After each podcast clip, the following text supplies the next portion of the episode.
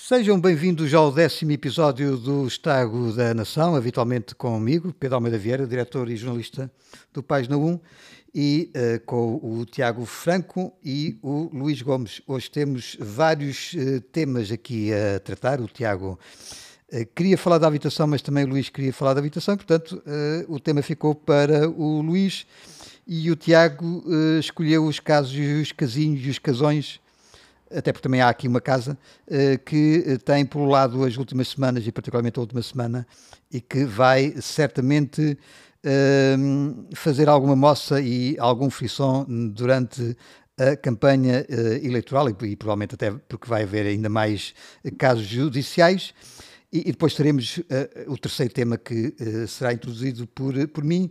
Vamos nesta, nesta uh, décima sessão do, do Estado da Nação, vamos começar a fazer aqui uma, uma, uma novidade que é dar a oportunidade dos leitores e dos ouvintes do Página 1 de fazerem perguntas, uma ao, ao Tiago e outra ao, ao, Luís, e portanto, como temos estado a receber uh, algumas, uh, algumas perguntas, uh, vamos aqui escolher uma que é dirigida concretamente ao, ao, Tiago e outra também concretamente ao Luís, e cada um deles tem que responder em dois minutos. Tiago, vou começar por, por ti. diz aqui o ouvinte que, que pedia-te que comentasses a seguinte pergunta ou que respondesse à, à, à, seguinte pergunta: a América de Trump ou o mundo sob a presença do Trump era uh, muito pior do que uh, a do Biden? Uh, mas porquê? Pergunta ele. depois eu falei a pergunta ao, ao Luís. Queres começar, Tiago? É, posso começar. olá aos nossos ouvintes e olá a vocês. Ehm, eu diria que nenhuma administração americana é propriamente flor que se cheire. Mas apesar de tudo, Uh, e, e, repara que eu achava que tínhamos atingido a lama nos tempos do, do Bush filho. Uh, mas, apesar de tudo, Trump é um bocadinho mais perigoso do que todos os outros porque trata a política externa americana como quem está, como quem está a jogar ao monopólio. Um, eh, é um homem extremamente ignorante, é, é um bully, uh, é um homem que está sentado na cadeira, diria eu, do, do poder de, do, do, país mais poderoso do mundo uh, e é claramente uma ameaça. Portanto, é um homem que vai a, vai a, Jerusalém e declara Jerusalém como capital de Israel. Uh, é um homem que não tem qualquer respeito pelos adversários, não tem qualquer respeito pelos parceiros, que exige que a Europa gaste 4 ou 5% de, de, do seu PIB em armamento se não sai da NATO. Uh, é um homem que, que diz ao Macron que se quer cobrar 20% a, a produtos americanos, então vai começar a cobrar 100% no champanhe e nos vinhos. Portanto, é um homem que uh, lida com a política externa como quem está no quintal de casa a jogar monopólio com, com os netos. Uh, portanto, é um homem claramente muito mais perigoso do que Joe Biden ou Obama e por aí fora. Já agora, basta lembrar como é que Trump reagiu uh, à, à, derrota nas últimas eleições. Portanto, nem sequer um democrata é. Claro que sim. É, a América de Trump é muito diferente da América de Biden, embora Biden também não seja propriamente flor que se cheira. Hum. Luís, uh, eu não te vou dar a oportunidade de, de repostar, porque a pergunta é para o, Tiago, porque senão estamos, estamos feitos. Uh, portanto, a tua, a, para ti, uh, diz o, o, o ouvinte, o Luís afirmou que os tribunais são uma das formas de violência do Estado mas na sua visão, quem nos protege sobre a quebra dos contratos deviam ser esses mesmos tribunais. Como é que sem Estado conseguíamos eh, ter leis de mercado e tribunais isentos para a aplicação dessas mesmas leis? Dois minutos, Luís.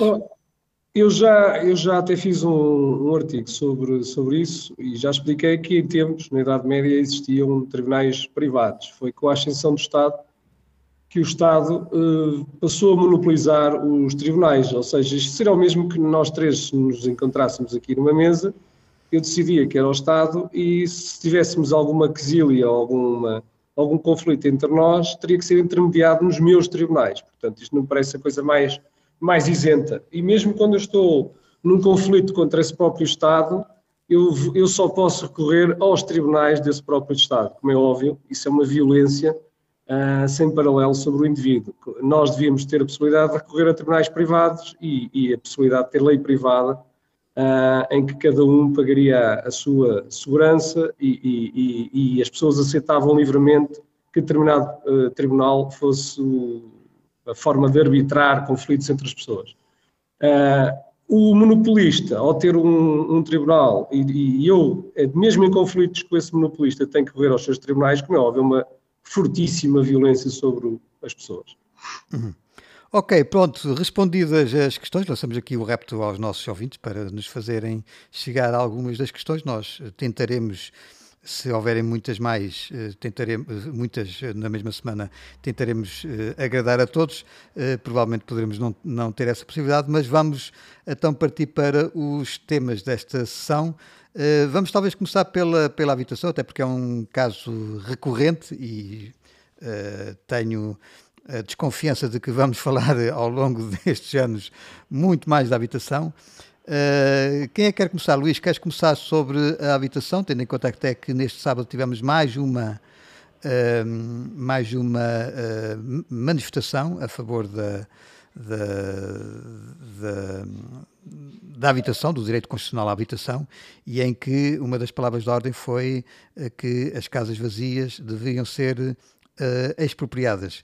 Diz lá o que é que tinhas a dizer sobre este tema, Luís. Ora eu, para começar, acho sempre divertidíssimo que os mesmos que, que venham com aquelas palavras de ordem, fascismo nunca mais e 25 de abril sempre, uh, nunca apareceram em qualquer manifestação uh, da, do regime totalitário em que vivemos de 2020 a 2022, onde os direitos constitucionais foram completamente varridos para debaixo do tapete e eu não vi nenhum desses personagens uh, a insurgirem-se contra a tirania e as ordens estatais, desde ficar em casa até me fecharem o negócio e ter que andar com uma fralda na cara. Portanto, eu acho sempre uma delícia essas manifestações. Eu acho que essas manifestações são basicamente encomendadas pelo poder. Mas vamos ao tema então concreto do, da habitação. Eu, eu achei muita piada porque o Tiago esta semana fez um artigo em que dizia que o mercado não, não resolve absolutamente nada. Uh, e era quase, me falta a expressão, uh, tributar sem qualquer apelo nem agravo a especulação.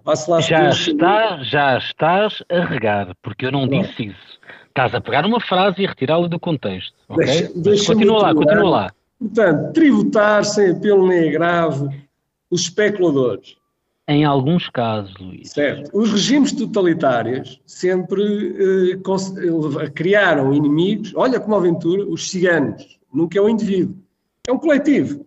É os ciganos, é os especuladores, é os estrangeiros, nunca é o fulano tal, o António, nunca há personalidade. Há os, há os especuladores, a gente nunca sabe muito bem quem são, mas são uma espécie de inimigo de Estado. E, portanto, como se isso fosse o problema do que se estivesse a passar na habitação. O problema que se está a passar na habitação, eu posso, podemos pôr basicamente em, em três partes. Uma, a excessiva tributação. Eu acho absolutamente delicioso que o, que o bandido que supostamente nos dava um direito constitucional de uma, de uma casa, como eu já expliquei, eh, só há direitos negativos, não há direitos positivos, porque para haver habitação a alguém, o Estado tem que roubar uma pessoa para dar a outra, não há outra hipótese, porque é um bem económico.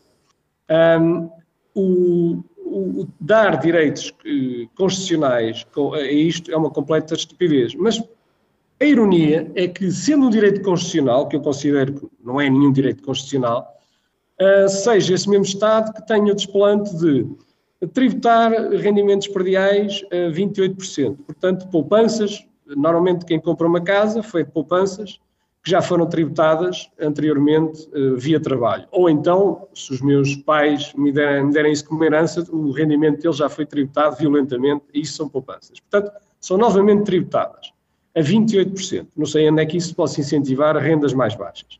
Depois, na construção em Portugal, o construtor ou o promotor leva 23% e depois não é eh, dedutível. Depois temos o IMI, temos o, o, o IMT, depois temos um autêntico calvário no licenciamento.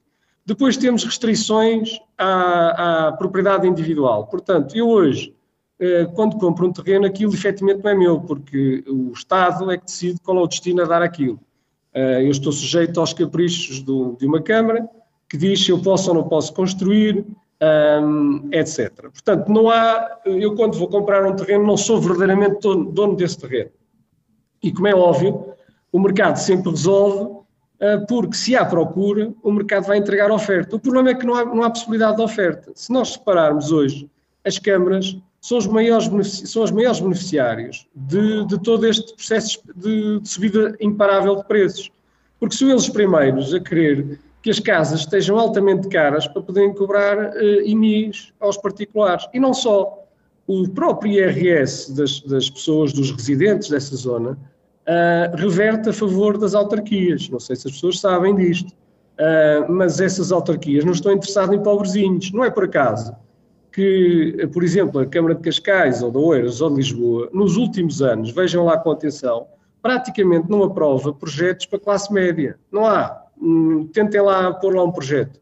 Ou seja, os construtores apenas respondem em estímulos e, basicamente, o que as câmaras querem hoje em dia, pelo menos as câmaras mais ricas, o que querem são projetos uh, de luxo que lhes permita uh, aplicar IMIs altíssimos e atrair uh, residentes de alto rendimento. Não estão minimamente importados com os problemas de habitação das, das, das pessoas. Portanto, isto é o ponto 1. Um, é delicioso quando eu ouço dizer que o mercado, o mercado não existe pura e simplesmente, é altamente intervencionado e altamente tributado. Segundo ponto, uh, esquecemos sempre da política monetária. Uh, o, as taxas de juros deviam ser, deviam ser um preço de mercado, devia ser uma coisa livremente uh, definida em mercado. Era o mesmo que a gente dizer que as maçãs deviam ser definidas, ou o preço das maçãs, por um conjunto de 10 burocratas ao leme, ao leme de, um banco, banco central. Estes, estes, bancos centrais, não sei se as pessoas sabem, os juros é o diferimento no tempo. Eu, eu, eu tenho, quando uma pessoa tem muitas poupanças, tem tendência a privilegiar muito mais o futuro e a restringir consumo, porque já tem uma data de necessidades satisfeitas e, portanto, desconta no tempo. Ou seja, eu prefiro comer, para as pessoas lá em casa perceberem com mais facilidade, eu hoje prefiro comer 100 maçãs e eu, para preferir alguma coisa no futuro, eh, se calhar exige 120 maçãs, os tais 20%. Ou seja, é, é uma espécie de decisão entre consumir agora e consumir no futuro. E isto são decisões individuais de milhões e de milhões de pessoas que, interagindo no mercado, vão definir um preço, uma taxa de juros. Ora, como o Estado se assambarcou da moeda e do monopólio, uh, os bancos centrais manipulam as taxas de juro para uh, benefício da classe política. Não é, nem, quem se recorda das autoestradas, todo dinheiro grátis de duas autoestradas para o mesmo trajeto, aeroportos sem passageiros, estádios sem passageiros. Portanto, os políticos, quando recebem este dinheiro grátis manipulado pelos bancos centrais, uh, o que estão a dar é um sinal uh, errado aos agentes porque estão a dizer ao sistema que existe muita poupança, coisa que não existe. E, portanto, os empresários começam a cometer um erro. E, portanto, vai tudo começar a especular na, em, em, em, atividades que tenham altos ciclos e longos, como é o caso das casas, que demorem muito tempo a chegar ao consumidor. Ou seja, nós tomamos decisões erradas de investimento e vamos, como não há poupança, essa poupança simplesmente não existe, nós estamos a, a competir por recursos escassos um, e começamos a fazer especular e subir os preços. Todos os materiais de construção, tudo, tudo começa a subir. Portanto, isto tudo estimulado por taxas de juro uh, zero, que são absolutamente artificiais. Quem não se recorda que durante a putativa pandemia o Banco Central Europeu imprimiu 5 bilhões de euros, para as pessoas lá em casa perceberem, são 12 zeros. Uh, imprimiu 5 bilhões de euros, estimulando que os bancos entregassem crédito. Também é Luís, é não, não, te querendo, não te querendo interromper, mas uh, já, já tens feito o diagnóstico, a minha questão é e como solucionar isto então? A crise na habitação? É, seja, é, deixar há... o mercado simplesmente funcionar, em que uh, as pessoas que tenham propriedade privada podem fazer muito bem aquilo que entenderem com a sua propriedade. Está bem, mas já, mas, já família, mas já há famílias em que a, a, a, o, o preço do aluguer das casas é completamente incomportável para o seu orçamento. Qual é a solução para isso? Neste, neste momento, a única solução é voltarmos a que o mercado atue. Isso, e as rendas ou as casas caras são um sinal para que exista um aumento da oferta, porque o, o sinal que se está a dar é que é altamente lucrativo ir para o mercado de arrendamento ou fazer especulação imobiliária porque os preços são altíssimos. Ora, mas, mas, mas, mas a, minha questão, a minha questão é: achas que o Estado. Oh, oh Pedro, o Estado, é óbvio, o Estado não há tem. Solução mágica, mas, não há Estado... solução mágica para um problema monstruoso criado pelo Estado. Sim, está bem, mas, mas a, é questão aqui, a questão aqui é que há uma necessidade premente, urgente, imediata, de eh, encontrar solução para um vasto conjunto de, de, de, pessoas. Eh, eh, o Estado, o Estado poderia. Um, contribuir para, para a resolução, diminuindo, deixa-me deixa só acabar, diminuindo, por exemplo, a, a, as taxas eh, que, que, aplicam quer aos construtores, quer a, a, aos proprietários? Oh, oh, Pedro, mais distorções do que aquilo que já existiu não é solução para nada. Então, se estamos aqui a discutir que chegamos a esta situação em que juros baixos o que fazem é aumentar brutalmente o preço das casas artificialmente, como é que tu ainda me estás a dizer que vamos agora subsidiar taxas de juros? Não, não estou a dizer nada, estou, só estou a dizer se, ah, se, se, se por exemplo, está bem, mas por exemplo, nas rendas de casa, nós sabemos que o Estado fica com casa, 20 e tal por cento, não é? As vendas de casa é por redução fiscal Pronto, altíssima. Era isso, era isso que eu estava a falar. Epá, 5, 10%, se, quiser, se queremos efetivamente incentivar, e dar mais garantias ao proprietário, porque é óbvio quando o proprietário não tem segurança jurídica, ou que pode atualizar livremente uh, o preço das casas, ou que pode fazer um despejo em caso, em caso de, de não pagamento da renda, ou darmos segurança, vamos aumentar brutalmente a oferta no mercado. E, e, basicamente é deixar o mercado atuar, é isso é a solução, não é mais intervencionismo, porque mais intervencionismo levou-nos a esta situação dramática em que praticamente só pessoas com altíssimos rendimentos conseguem ceder a casa. Eu vou-vos também o meu exemplo pessoal, não interessa para agora. Eu hoje, se a regressar de Espanha, eu não conseguia comprar a casa onde estou. Portanto, não sou, não sou o, não é, não são só os portugueses que estão a ser afetados mesmo. Mesmo pessoas como eu, que, conseguiram amelhar algum dinheiro fora, têm dificuldade hoje, teriam dificuldade hoje em comprar uma casa. Não é, não é barato. E esta situação foi arranjada precisamente pelo intervencionismo de Estado, por uma excessiva uh, tributação, e o interesse das câmaras em continuar com preços especulativos para poderem cobrar impostos altíssimos às pessoas. Como é óbvio, ou há um choque fiscal brutal e as pessoas, o licenciamento tem que ser completamente liberalizado e rápido, ou seja, temos que estimular, temos que pôr prazos às câmaras, se vamos continuar com este sistema de licenciamento com o qual eu não concordo, mas é dizer a estes senhores que eles têm um mês para aprovar dizer sim ou não o projeto. Por exemplo, ou seja, para que as coisas sejam rápidas e as taxas de licenciamento que sejam uh, baixas.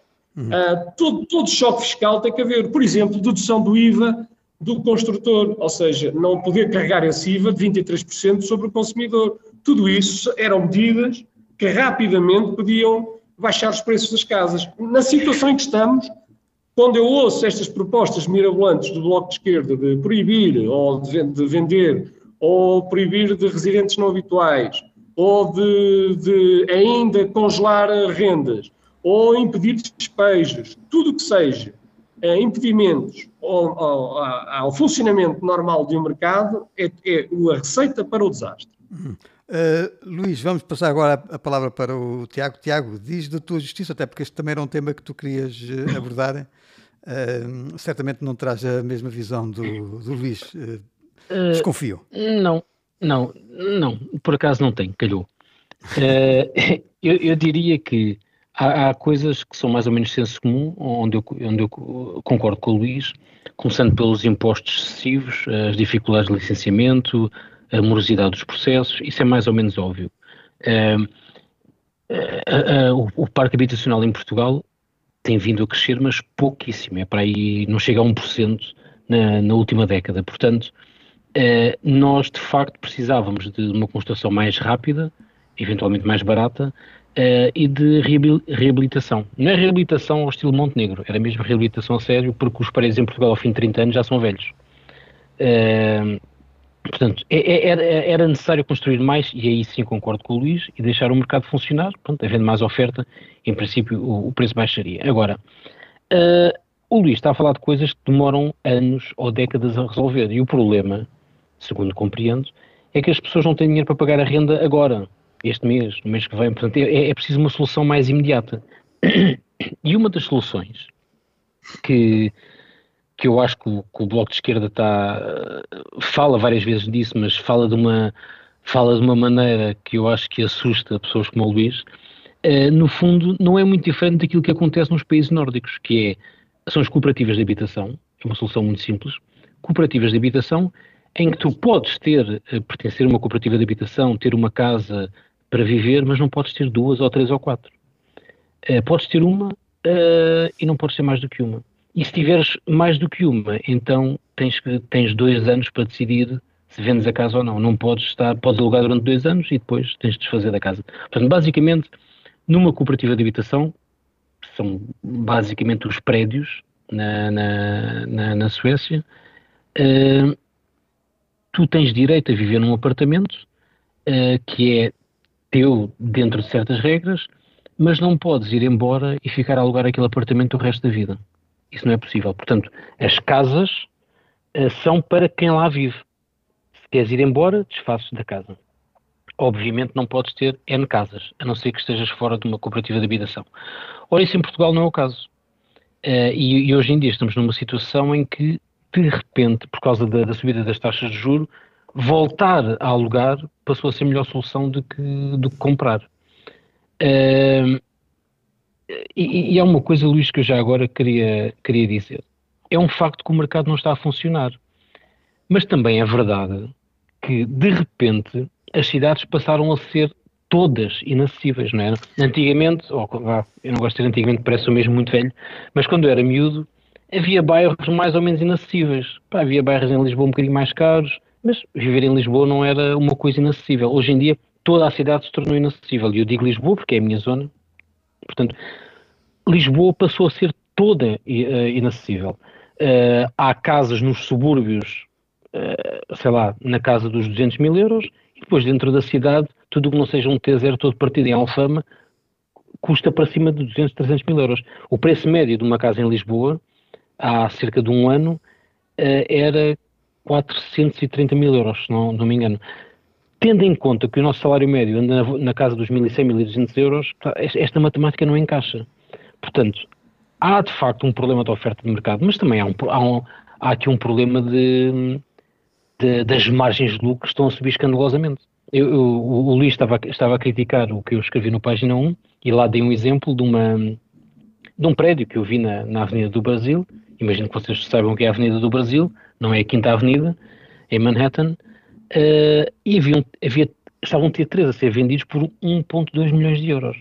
Portanto, onde é que há um aumento de custo de produção que justifique um T3 a 1,2 milhões? Em lado nenhum. Português nenhum consegue fazer isto. Oh, Luís, eu fui imigrante durante quase 20 anos, uh, não estou longíssimo daquilo que é o salário médio português, uh, eu não consigo comprar uma, um apartamento em Lisboa.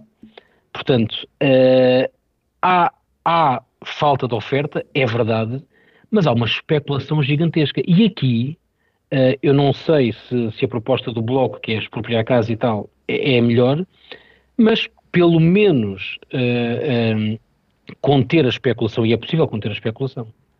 Basta taxar a especulação.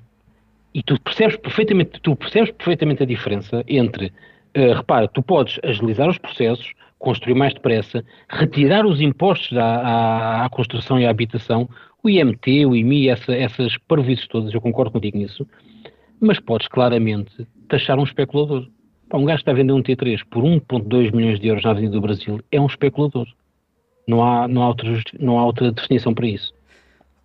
Oh, eh, de qualquer modo, eu vou-vos introduzir uma, uma questão. Uh, uh, que Não, eu só queria fazer aqui uma. Espera aí, espera aí, espera aí, Luís, espera aí, espera aí, uh, que respondes, mas deixa-me também introduzir aqui uma, uma questão. Vocês estão a debater também a necessidade de construir mais.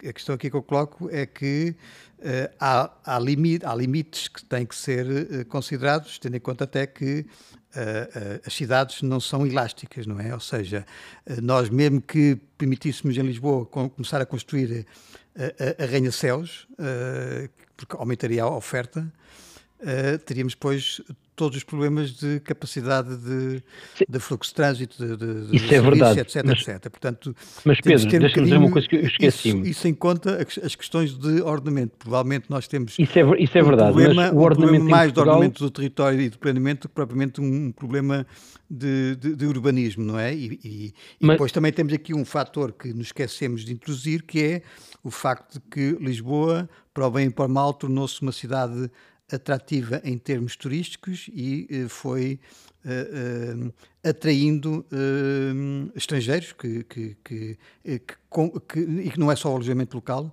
estrangeiros que adquirem casas e podem perfeitamente adquirir uma casa a 4.500 euros o metro quadrado, como acontece na zona da Misericórdia, aqui em Lisboa, e, oh, Pedro, isso obviamente Pedro. implica que é quase impossível neste momento um cidadão comum de classe média comprar efetivamente uma casa em, em Lisboa, mas isso são outro, são outro tipo de problemas que eu oh, acho Pedro, que, mas espera lá, não se resolve com, com uh, medidas drásticas de, de, de, de, retirar casas, mas, mas há aqui, uma, há aqui uma coisa aos proprietários, eu... até pelo, pelo seguinte, já agora, quer dizer, nem sequer, e continuamos ainda sem saber quantas casas em Lisboa e em outras zonas do país pertencem ao Estado e que estão de lutas, não é? É, é isso que eu ia dizer, é isso que eu ia dizer, esqueci-me na minha intervenção de dizer isso. O parque habitacional público existe, é extenso e ninguém sabe onde é que ele está. Portanto, é, é essa também é uma forma de, de rentabilizar uh, o, as casas do Estado que podem ser utilizadas para a habitação social. mas, andamos, mas andamos mas há, outra... há, há meses ou anos a falar sim, sim, sim, sim, sim. É, essa, essa, isso é claramente uma das, daquelas coisas que os, os, partidos do Centrão, que foram sempre governo, nunca quiseram fazer. Portanto, aí, o Página, na, no 1, o Página 1 está há dois anos perto de um paredes meias do edifício camarário, que tem pomposamente o anúncio há não sei quantos anos de, de habitação uh, a preços controlados. É um prédio uh, ou é um bloco da, da Câmara de, de Lisboa e assim está. Mas repara uma coisa, tu estavas a dizer que é preciso ter em conta o ordenamento do território, claro que sim, mas também não te esqueças que esta coisa, do, do, dois pontos. Primeiro, esta coisa de empurrar os portugueses para os subúrbios faz com que Lisboa seja uma espécie de, de Disneyland onde o pessoal vem trabalhar e vai-se embora.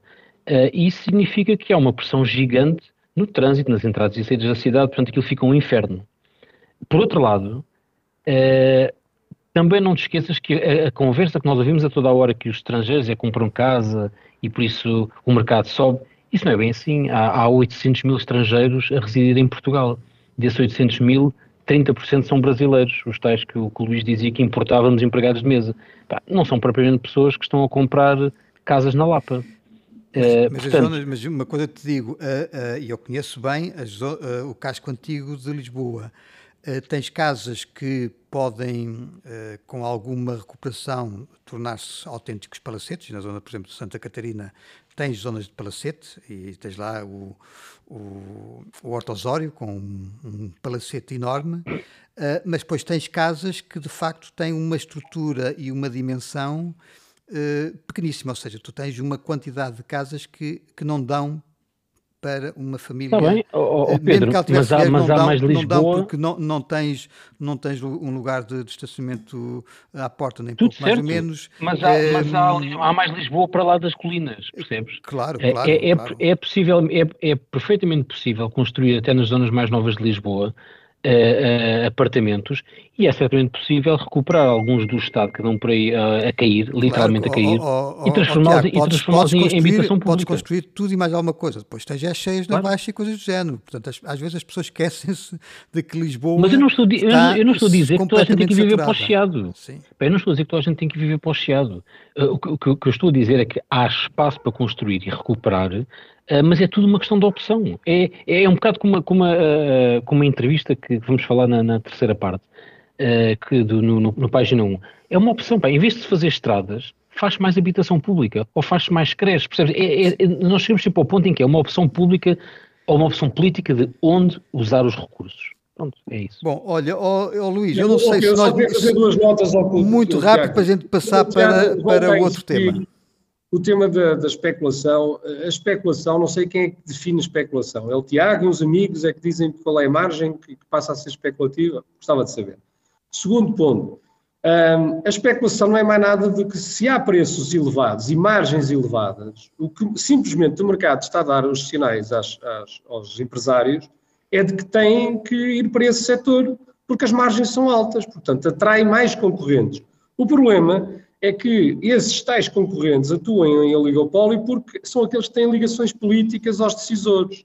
Ou seja, não há liberdade de, de propriedade, a pessoa não pode decidir automaticamente o que fazer de, do seu solo ou da sua propriedade, porque está sujeito aos caprichos de um, de um burocrata. E são esses que restringem a oferta àqueles que têm ligações políticas eh, favoráveis e por isso é que conseguem praticar margens muito altas. Porque quando há margens altas, há uma coisa carente ao, ao Tiago, automaticamente aparecem logo players a fazer redução de margens, onde há um mercado livre. Hum, bom, vamos então passar para o segundo tema, uh, sugerido pelo Tiago, casos judiciais, temos tido uh, muitos e acho que ainda vamos ter mais. Uh, tivemos na, há duas semanas renascer o caso da Casa do, do Montenegro, do Luís Montenegro em Espinho, eh, que uh, foi uh, uma reconstrução, basicamente depois de uma demolição, e portanto houve ali uns benefícios por causa do, do IVA. Uh, e esta semana que passou tivemos a decisão, o acórdão do Tribunal da Relação, que veio repor uma vasta, um vasto conjunto de, de crimes imputados ao José Sócrates, eh, estamos em 2024 e o processo começou, se não, engano, se não me engano, em 2014 e, e também recuperou alguns uh, arguídos para o processo, nomeadamente o, o Zeinal Baba e o Henrique Granadeiro, e, e, portanto o caso parece uh, eternizar-se, mas uh, uh, o PS mais uma vez tem o fantasma Sócrates a parar por aí, mas também o PSD não se pode rir porque houve o caso da, da Madeira, de, uh, do, do, do, Presidente do, do, Governo Regional da Madeira e também do Presidente da, da Câmara do Funchal, uh, ambos do PSD. E depois temos também o caso do Malo da Abreu, que afinal parece que teve aí uma ajuda de custo e foi uma oportunidade de o uh, André Ventura se desfazer de, de, de um potencial uh, problema para, para a sua campanha contra a, a, corrupção. E depois tivemos mais um pequeno episódio do Dr. Nuno, que parece que sempre pediu uh, batatinhas ao, ao seu pai para ajudar a, quer a, a, a naturalização, a nacionalização, digo, ou, ou nat, portanto, a cidadania portuguesa às gêmeas, como depois também a passarem à frente para o tratamento uh, hospitalar. Uh, e, portanto, vamos ter certamente mais outros casos, não é, Tiago? Pelo menos é aquilo que tu prevês.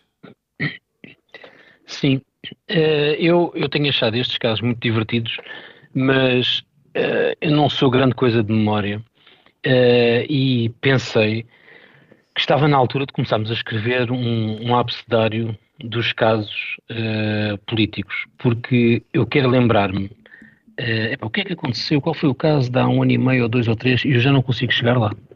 Começa a ser muita coisa e eu precisava de ter um guia. Pá, então deixa-me lá ver em 2014 quais foram os casos. Uh, e, especialmente em tempo de eleições, acaba por ser muito engraçado porque Uh, os casos aparecem todos na altura das eleições. Não é que não se fale neles Bem, durante, também, temos tido durante... também temos tido muitas eleições nos últimos anos. Exato, é? exato. temos tido eleições agora uh, com fartura, inclusive até a Madeira ficou com inveja, agora também quer ter eleições. Mas é o, é o território nacional todo em eleições ao mesmo tempo.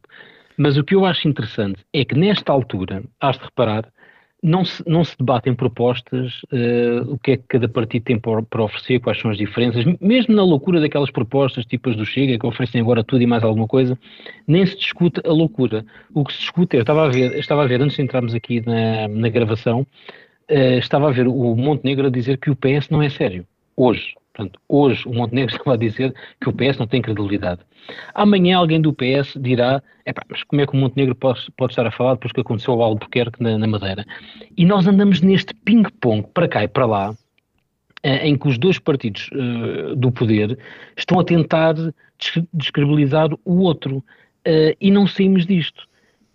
É o, roto, confesso, é o roto a falar do nu, basicamente. É, é, é, é o roto a falar, não há, não há debate político, uhum. mas o que, é que, o que é que isto mostra? Isto mostra que estes partidos uh, tornaram-se nestes 40 anos em gestores de, de, fundos, de fundos da União Europeia, uh, que têm que agradar uma clientela, que estão décadas e décadas no mesmo sítio, as mesmas pessoas. Uh, de certa forma, eu não, não quero falar em corrupção, não é? Mas, como costuma dizer o Luís, com a mão no, com a mão no, no, no tacho e, e, e, de certa forma, a dividir, o, a dividir o, o, os lucros pelos amigos, uh, e depois uh, todos têm telhados de vidro. Agora, uh, eu, eu, tenho, eu, tenho, visto, na, por exemplo, como é que se chama aquele rapaz que fez quatro cadeiras e que tirou um curso? O Relvas. o Relvas. O, o Relvas, que agora está, está transformado em senador, aparece a defender que, por causa do, do caso do Albuquerque, pronto, isto é, é risível, mas a dizer que os políticos não são todos iguais uh, e que porque aconteceu isto com isto não, não, podem, não podem estar todos no mesmo estado.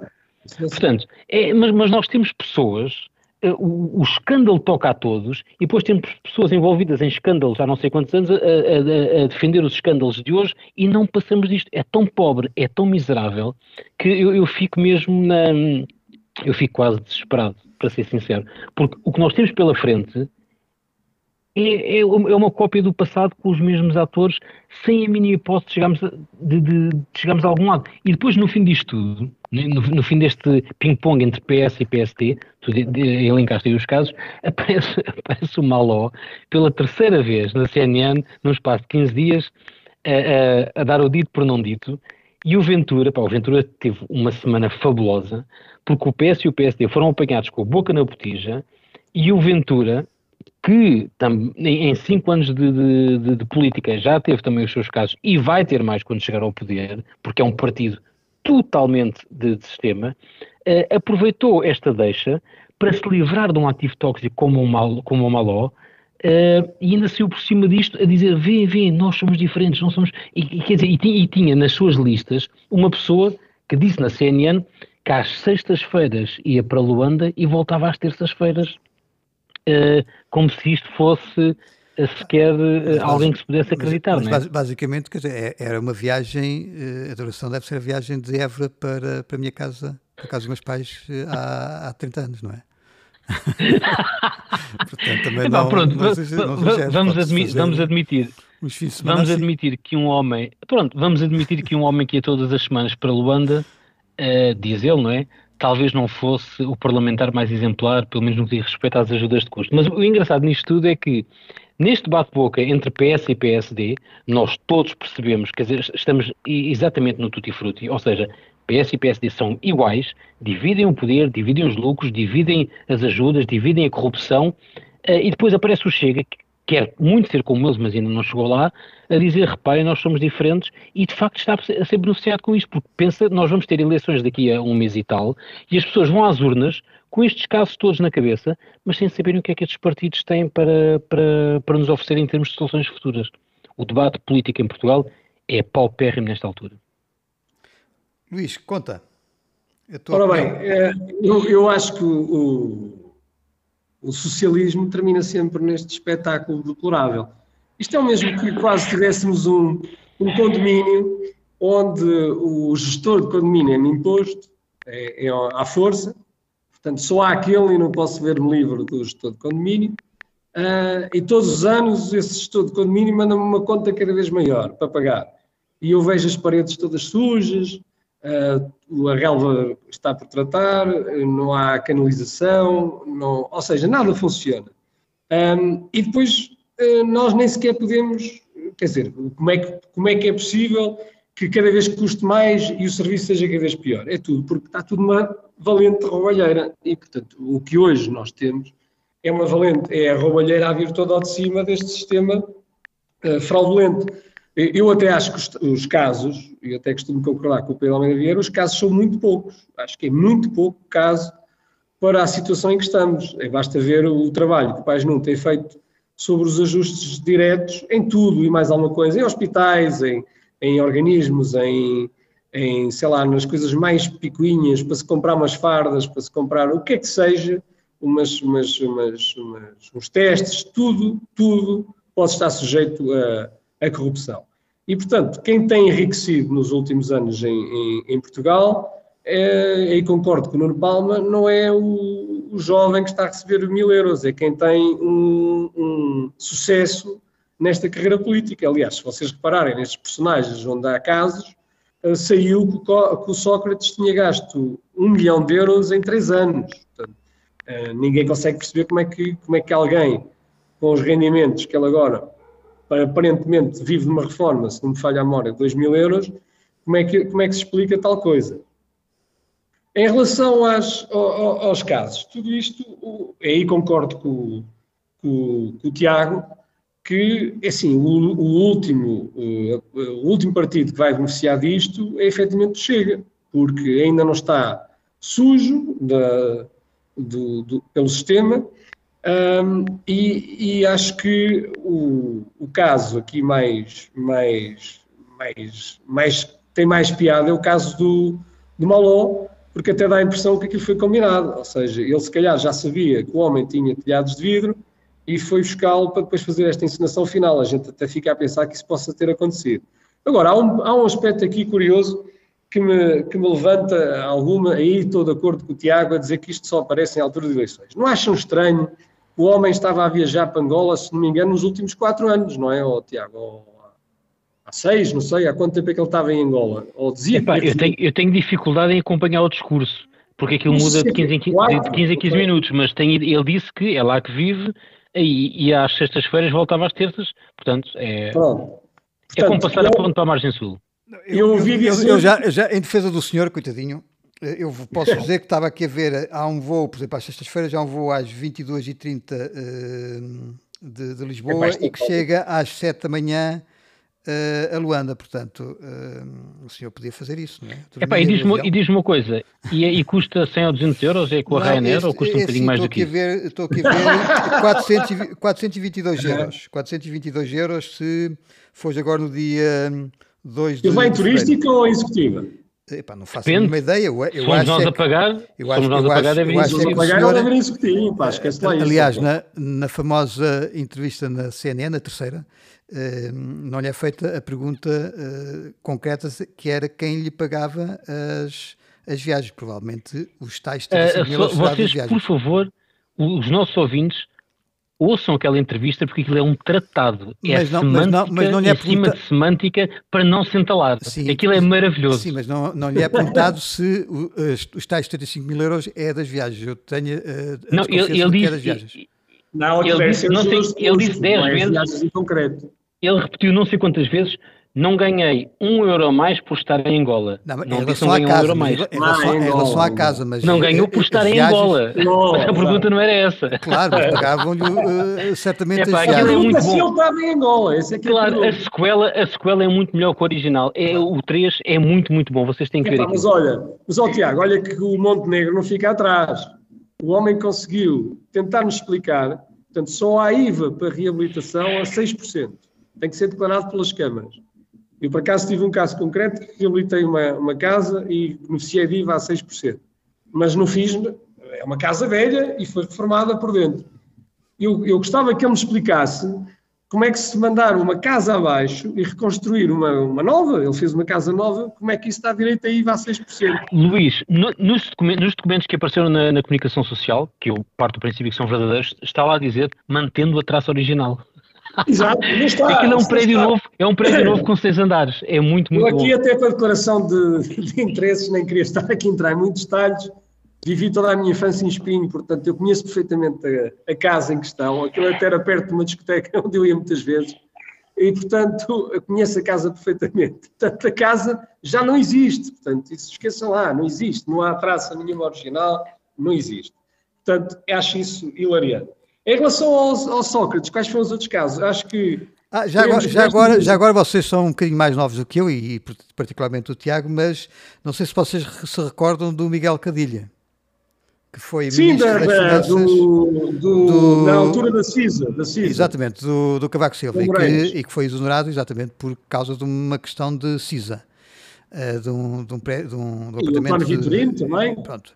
E portanto, uh, quer dizer, as coisas vão mudando e portanto o, o Montenegro, uh, com esta história da, da, da, casa eh, não fica muito bem visto, mas pronto, enfim. E, e, não é só com a história da casa, não é? É com a história do que aconteceu na Madeira, porque ele colou-se à vitória na Madeira, tinha cartazes por todo lado a dizer assim não dá para continuar, ou uma coisa do género. E, pá, no dia seguinte é, é, é, descoberto um caso de corrupção na Madeira, ou alegadamente corrupção, portanto. Uh, no fundo, estamos a ver, eu diria, PS e PSD estão bem um para o outro. Agora, agora vocês, vocês têm a mesma leitura de, de alguns analistas políticos da nossa, da nossa praça que diz que uh, isto da, da corrupção é uma chatice porque está a dar trunfos ao, ao Ventura. Portanto, como se o problema fosse não, pá, a corrupção é uma chatice porque... e não a corrupção. A corrupção é uma chatice porque é corrupção. Se depois uh, forças populistas se aproveitam disso, uh, quer dizer, faz parte do jogo. Uh, tudo, tudo o que dê, digamos, onda para o, para, o, para o Ventura é algo que me aborrece particularmente. Mas a corrupção já existia quando o Ventura ainda estava no PSD. É quando o Ventura formou aquela coisa que ele chamou o basta, depois é que passou chega. Portanto, a, a corrupção já existe em Portugal eh, desde que eu me lembro de ser gente. Uh, agora, há mais meios de divulgação e descobre-se mais depressa. Reparem que todos, todos estes casos têm tudo a ver com o chamado nosso dinheiro. É aquilo, aquela definição que eu adoro. Sim o nosso dinheiro. Dá, dá, dá vontade quase de perguntar, epá, dá para devolverem? É já, já agora não é só o nosso dinheiro, pá, é o dinheiro que também vem da União Europeia, porque Portugal ah, está, tá está, está, transformado num país é que gera recursos. Não, e, do BCE, e do BCE, é não é, Luís? Não é nosso, não é bem assim, pá, que eu, eu também pago impostos na Suécia. Portanto, certo, uh, são todos, não e a, e a Suécia, a Suécia paga é, é de um dos países que paga para a União Europeia. Não, acho que a Holanda é Eu sou roubado em dois lados. Contribuinte per capita. Pronto. Bom. Mas olha, eu só gostava aqui de deixar uma nota ao Pedro. Muito eu rápido. gostava, tinha aqui alguns desejos. Gostávamos de saber, finalmente, como é que o Sócrates converteu um milhão de contos em euros. Isso era uma pergunta que eu gostava agora que o Tribunal nos esclarecesse. Uhum. Ok, bom, vamos então passar ao, ao, terceiro tema, que sou eu que, que, que introduzi, embora vocês já o saibam, porque até vos pedi para para lerem a entrevista que uh, foi publicada neste sábado pelo Página ao Nuno uh, Palma, uh, que é economista e professor da, da Universidade de, de Manchester, na, na Inglaterra. a entrevista vale pelo seu conjunto e quase que daria para um tema de, de, um programa, mas aquilo que tem estado a ser comentado, e foi comentado até pelo, pelo Rui Rio no, no Twitter ou no, no X, uh, tem a ver exatamente com o conselho que o, o, Nuno Palma deu aos jovens e para enquadrar melhor aquilo que nós titulamos, uh, a resposta uh, integral é, é, a seguinte, vou citar o Nuno Palma. O meu conselho em Portugal para os jovens é votem com os pés, saiam do país se querem um futuro melhor para vocês. Portugal não vos vai dar um futuro decente. Aproveitem o facto de serem cidadãos da União Europeia, que vos dá oportunidades diferentes. Eu sei que implica uma certa coragem sair, não é fácil, tanto em termos familiares como financeiros também. Há custos, mas em Portugal o único elevador social que me parece que está a funcionar neste momento é o dos taxos dos partidos políticos. As pessoas muitas vezes vão para a política não como um ato cívico, que é o que a política devia ser, uma profissão nobre, mas como forma de elevador eh, social. Mas aqui também há uma seleção negativa. As pessoas não têm escrúpulos por não os terem, são os que muitas vezes têm sucesso na política. Uh, o, o, Rui Rio, uh, que leu o, a, a, entrevista, ou pelo menos leu o título, e reagiu uh, na noite de, de, de, sábado, dizendo: Choca-me ver um português a aconselhar os jovens a fugir do país em vez de os incentivar a lutar por um Portugal melhor. Com esta postura é que se arruína o nosso futuro coletivo. No limite, se todos seguissem o Conselho, três pontinhos. Portanto, eu, eu tenho uma opinião sobre isso, não a vou dar porque provavelmente até escreverei sobre isto, mas quero ouvir a vossa dota opinião sobre quer a entrevista, quer também a reação do Rui Rio, que tem um passado político de décadas. Quem é que quer começar? Olha, oh, oh, oh Pedro, eu gostava só de começar com, com uma nota, não deixe de meter aqui uma farpa. Um, o, o, Nuno Palma veio confirmar aquilo que às vezes o, o Tiago fica muito nervoso, que o Estado Novo. Epá, vais falar do Estado Novo, não vais? Deixa-me deixa terminar. Eu já sabia, eu já sabia. Eu sei que estás, estás nervoso, pá, ainda nem sequer comecei a falar, já estás nervoso, pá. Eu, eu já, assim que o Pedro me disse que íamos falar so, eh, sobre esta entrevista, eu pensei. O, não, mas se vocês quiserem, nós dedicamos um tema. Nós, o Nuno nós Palma dedicamos... falou dos dados do Estado Novo, não sei o quê, não sei o quê. É pá, por amor de Deus. Nós dedicamos Posso? um programa só à entrevista do Nuno Paulo. Não, porque eu, eu, nunca, eu, nunca, eu nunca neguei esses dados. O que eu disse é o que é que isso interessa quando as pessoas morriam. Foi só isso que eu disse, mas pronto, ok, vá. Não, mas vamos fingir à, à questão, então, à questão, à questão é do, do Conselho aos Jovens. Pediram-me para comentar, eu posso. Portanto, eu digo há muito tempo que é o regime económico maior, é o, maior, é o regime de maior sucesso económico dos últimos 250 anos. E, portanto, o Nuno Palma confirma e volta a dizer aquilo que já disse em artigos anteriores, na altura até escrevia num blog da, da Disbroker, disse que o maior fascínio da história de Portugal tem uma estátua, que é uma coisa absolutamente horrorosa, na, na praça principal do, do, da, do, do, país, não, não, é a praça principal do país. Sim, eu também acho que é uma incongruência. Também acho que é uma incongruência. Um indivíduo que representou a, a, política do, do a destruição completa de uma universidade, na altura a Universidade de Évora era uma das melhores universidades do mundo, uma redução substancial de, de, de, de, pessoas, de alunos no ensino secundário. Quem for ver as estatísticas, nós só recuperamos a população estudantil em 1920, em termos absolutos, só para as pessoas terem uma noção, a população estudantil no ensino secundário. Uh, não tínhamos Explica qualquer. Explica que estás a falar do Marquês de Pombal. Os ouvintes podem estou, estou, estou a explicar para o Marquês de Pombal. E Desde aí foi em declínio. E o Estado Novo foi uma enorme recuperação do buraco onde estávamos metidos, porque tínhamos uh, eh, 75% de analfabetos uh, no final da, da República, tínhamos uma, um, o PIB per capita português, em termos de comparação, eu na altura usei no meu artigo, em relação a 12 países ricos, era cerca de 26% do PIB e o Estado Novo elevou a quase 60. Oh, Luís, mas desculpa, desculpa lá, porque senão é assim, Deixa-me terminar, vamos pá, eu sei que ficas pela, nervoso, pela vocês ficam do, nervosos. Do Rui, do Rui eu sei que vocês e, da, ficam... e do Conselho não, do... Não, vou, Rui. É pá, deixa eu falar, deixa eu falar, porque ele quer muito, ele quer muito falar de Santa Comba. Deixa, deixa, deixa. Certo, deixa. não, ficas nervoso. Portanto, esse nervosismo, pá, vocês têm que ter mais calma. Em relação ao Rui Rio, eu acho sempre curioso, porque ele é uma das caras do desastre deste regime. Um, um, regime que levou, eu próprio fui uma vítima, tive que ir para fora para buscar oportunidades. Portanto, é um regime que se transformou numa autêntica roubalheira a favor de dois partidos, do qual ele é um dos, dos beneficiários, que tem hoje uma fortuna, pelo menos era o que o Tribunal Constitucional dizia, era um dos políticos mais ricos do país. Se não me engano, ele tinha mais de um milhão de euros na conta, pelo menos isso era o que veio no Tribunal Constitucional. Como é óbvio, para ele, isto foi absolutamente fantástico.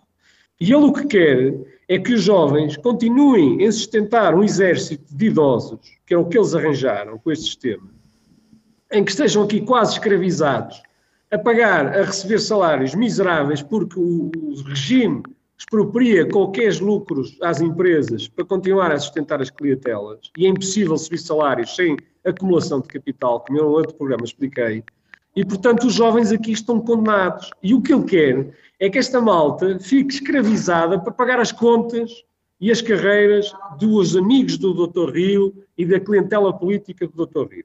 Ainda agora, uma senhora que foi posta no Parlamento Europeu pelo Dr. Rio, que é uma tal Lídia Pereira, que foi nas listas da União Europeia, e eu até fiz isso no último artigo, vem-nos explicar, vejam só, vejam a lata do tipo desta gente que foi posta pelo Dr. Rio Rio, que disse que a União Europeia não queria proibir uh, uh, reparações de carros antigos. há uma, havia uma diferença. O que queria era proibir a pessoa de vender se o carro tivesse em fim de vida. Só não nos explica é se quem é o burocrata que vai definir isso no fim de vida. Ou seja, o que ela acha que os nossos direitos de propriedade são brutalmente agredidos, em que eu não possa vender o carro livremente, dispor da minha propriedade livremente, porque há um burocrata como ela, uma, uma, uma menina que tem, deve ter tido dois ou três anos de trabalho, pelo visto num compliance de um banco, e que agora está num tacho na União Europeia e que foi lá posta também por Dr. Rio. Claro, claro, para esses jovens vale a pena lutar, não é? Não é para aqueles que estão nos empregados de mesa e a pagar uma loucura de impostos, os tais dos mil euros, e os jovens estão a entrar no mercado de trabalho e que têm que pagar as bancarroteiras nacionais, as TAPs, e toda a festa e todos os contratos e os ajustes diretos. E, portanto, o que o doutor Rui Rio, se calhar, o queria era escravos para lhe pagarem a conta a ele e aos amigos. Achas Infelizmente, achas... os jovens estão a abrir os olhos. Oh, oh, achas que é possível a um jovem uh, uh, almejar aquilo que o, o, as propostas do Dr. Rui Rio ficando cá em Portugal, ou seja, um milhão de euros? Nem sonhos, Tiago, oh, Tiago e tu, Tiago, o que é que achas? Nem sonhos. Desculpa, lá repete a pergunta. Se, acha, aqui, se achas ele, que agora um jovem. Ele falou no Estado Novo e na TAP e eu sim, fico logo meio Não, mas eh, de, deixa, deixa que nós devemos falar sobre, sobre o Marquês de Pombal e sobre o Salazar okay, um, Destes, um, destes, dias e também sobre as alterações o PS, climáticas. O PT tem que parar com os escândalos uh, que é para, para irmos aos factos históricos. Sim, pronto, vamos, vamos só cingir-nos, se for possível, à, à, questão da, daquilo que o Nuno Palma diz e à reação do Rui Rio.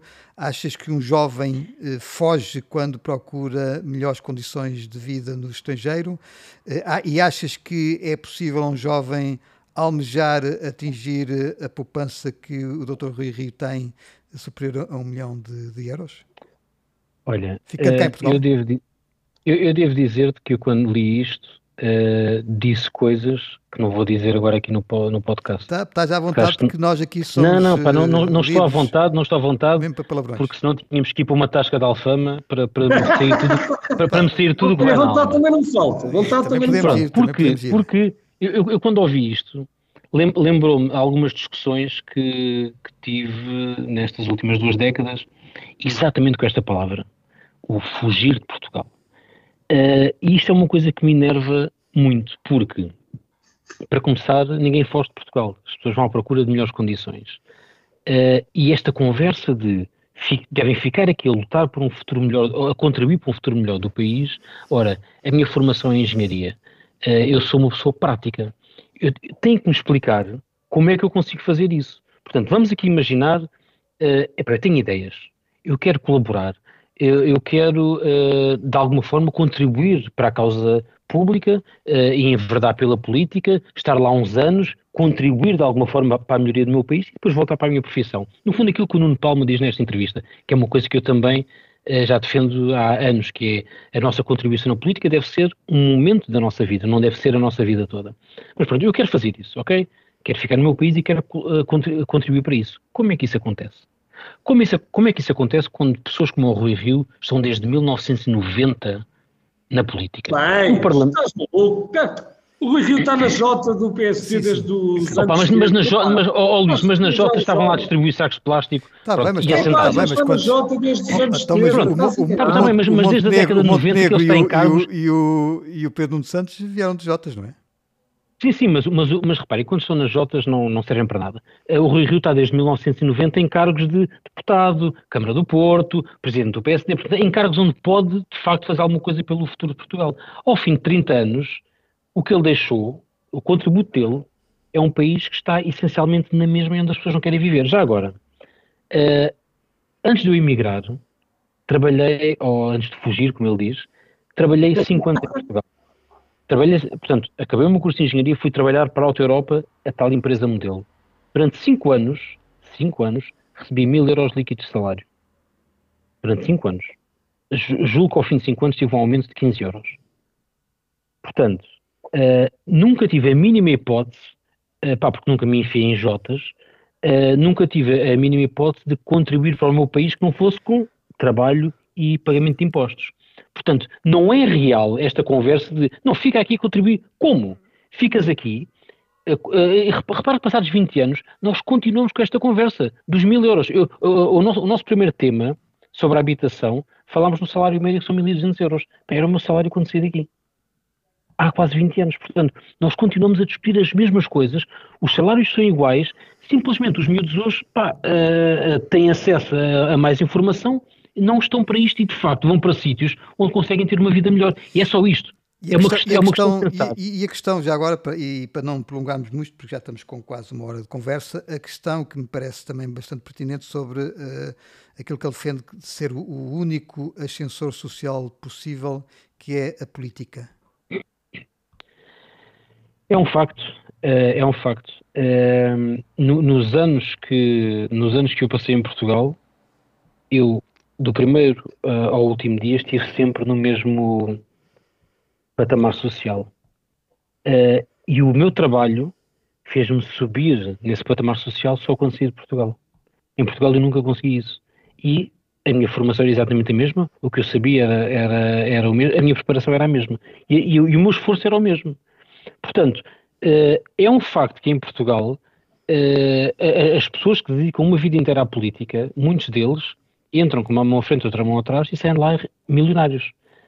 Uh, isto não acontece com o comum cidadão que vai estudar, pá, vai fazer entrevistas de emprego, começa num sítio qualquer e ao fim de 30 ou 40 anos, basicamente tem quase o mesmo salário. Uhum. Portanto, não há grandes possibilidades para quem nasce, para quem não nasce naqueles berços de, das cunhas uh, uh, e tem, de certa forma, aquela minoria que tem vida facilitada, a grande maioria dos portugueses são aqueles que levam 900 euros para casa. Portanto, sobem o que nem a casa conseguem pagar, não sobem para lá nenhum.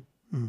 Luís, queres terminar? Porque já estamos com uma hora de, de programa. Bem, eu só, só eu, eu acho que só o único sinal positivo que está a acontecer, não sei se é, como vocês sabem, eu não, não tenho partido em Portugal, mas acho que é um sinal positivo. Mas tens na, na Argentina, não tens? Acho eu. Ah, na Argentina sim. É pá, Luís, já deste a assinatura para os libertários? Estão a formar um país. Já, já, já, já, já, já dei a assinatura, agora faço. Já, já, já. Bem. Vão, vão, também, vão também proibir as manifestações? Tudo para a prisão? Diz? Vão, tam vão também proibir as, manifestações, como oh, na Argentina? Oh, oh, oh, oh, Tiago, oh, Tiago, tem calma. A sério, não fiques tão nervoso assim. Não, não, não, não. Já disse assim, que eu gosto de circo, acho muito bem. Como sabes, pá, eu sou sempre pela liberdade, pá, como é óbvio, eu sou sempre a favor das manifestações. Olha, eu por acaso estive em todas as manifestações contra a tirania Covid. Eu não, lá não, não tiveste na, agora na, no sábado, pois não? Na, não me viste porque eu estava num sítio onde não havia, uh, onde não havia Covid. Pronto, mas olha, eu fui. Uh, voltando aqui só para, só para terminar, o que eu digo que há o sinal, de, acho que o único sinal de esperança, e acho que a coisa está, está a arrebentar, Infelizmente, ainda vamos ter que bater ainda mais fundo. Não me parece que, o, que outro Partido Socialista seja a solução, é o caso de Chega, uh, mas acho que a luz ao fundo do túnel é o regime do Bloco Central levar um susto a sério. E eu, para mim, iremos ter uma grande vitória contra os Rui Rios e contra os Sócrates e contra, e contra toda esta tropa que anda, anda nisto há 40 anos o Marcelo Rebelo de Souza e o, e o seu filho, e toda, toda esta gente, se o Bloco Central tiver menos de 50%. Acho que isso seria um sinal de que o país quer mandá-los embora. Uh, e, portanto, eu acho que é a única, é a única coisa que me, que me ainda gera alguma esperança. E também queria acho deixar... Difícil, acho difícil. Menos de 50 acho difícil. Bom, mas é, eu acho que isso seria uma grande derrota do, do regime.